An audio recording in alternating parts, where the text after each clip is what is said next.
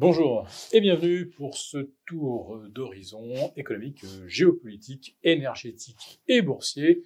Nous sommes bien le jeudi 7 décembre. J'ai été en avance de 24 heures hier.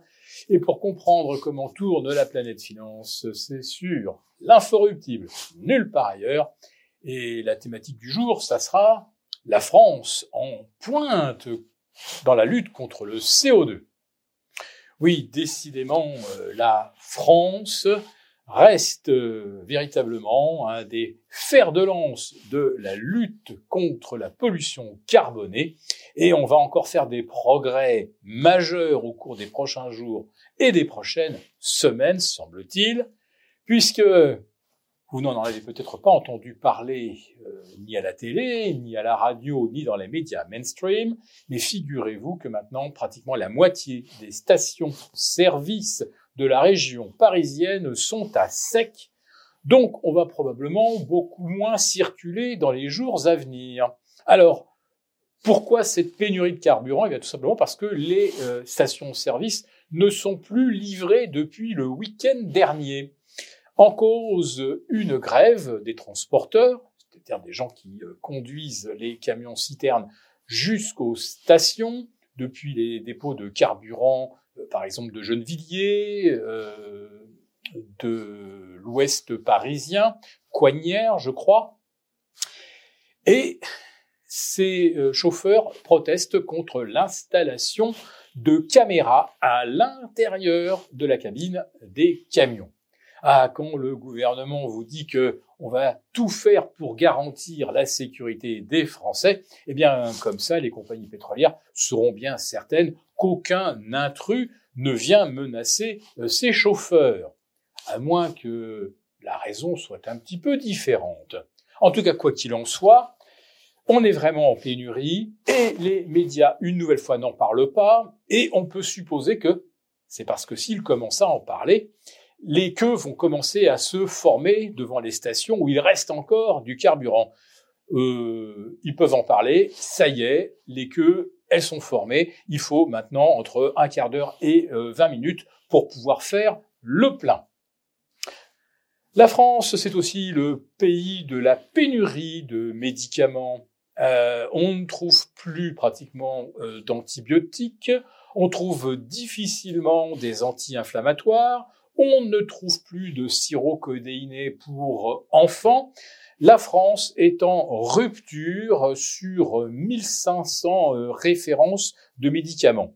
En revanche, si vous voulez vous faire vacciner, alors là, par contre, alors là, des vaccins, il y en a beaucoup, beaucoup, notamment contre le papillomavirus, dont l'efficacité, d'après ce qu'on a observé dans certains pays qui avaient pratiqué des vaccinations, des campagnes de vaccination massive, euh, l'efficacité n'est pas forcément avérée et euh, n'écarte pas totalement le risque de cancer, contrairement à ce que dit notre ministre de la Santé, ex-prof d'histoire-géographie.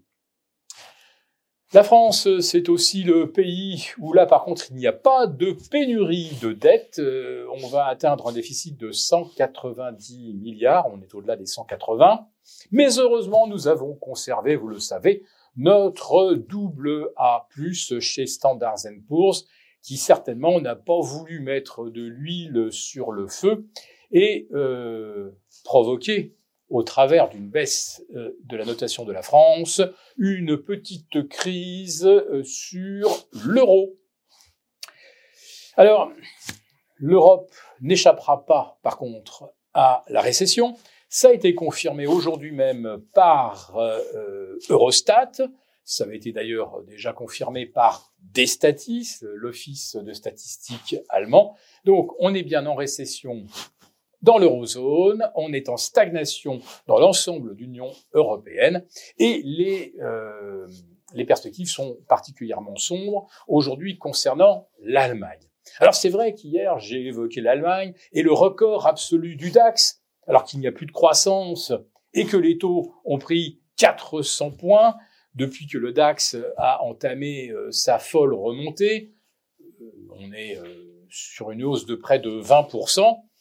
alors que euh, globalement les perspectives se sont dégradées. Alors, euh, quand je dis j'avais imprudemment euh, évoqué l'Allemagne et la baisse des bénéfices, il fallait effectivement que je me montre, il fallait que je me montre plus précis. Alors oui, je sais pertinemment que les entreprises allemandes cotées sur le DAX sont tout comme celles du CAC 40 des multinationales. Oui, mais euh, elles réalisent entre 60 et 70 de leur chiffre d'affaires en Europe, qui est donc en stagnation, voire en récession dans l'eurozone. Et un des gros moteurs de la croissance allemande, c'était les euh, relations avec la Chine, qui elle-même est en ralentissement. Alors, heureusement, il reste deux pays en forte croissance. Il reste l'Inde, qui est sur une pente de 7%, et le deuxième pays qui affiche la plus forte croissance, ce serait l'Arabie saoudite. L'Arabie saoudite, où Vladimir Poutine euh, vient euh, d'entamer une visite d'État. Il est donc reçu par euh, Bin Salman, le prince héritier. La Russie qui est un pays également où la croissance pourrait attendre, atteindre les 3% en 2024 et s'avérer donc extrêmement supérieure à ce qu'on observera en Europe. Alors cette rencontre Bin Salman Poutine, évidemment, il va falloir la suivre de près parce que ces deux pays produisent pratiquement euh, un quart de tout le pétrole extrait dans le monde. Ce sont les deux premiers pays producteurs avec les États-Unis à, peu près à égalité, avec 12 millions de barils. Et si les deux s'entendent effectivement pour euh, limiter la production, le pétrole qui vient d'atteindre un plancher à 74 dollars à Londres, 69,5 sur le WTI, pourrait bien se mettre à remonter. Mais bon, il peut toujours remonter. En France, on s'en fiche, les stations-service sont fermées. Pour vous remercier de votre fidélité, vous pouvez télécharger gratuitement en cliquant le lien ci-dessous un guide complet sur l'investissement dans les matières premières en vue du prochain super cycle qui s'annonce. Merci et à bientôt.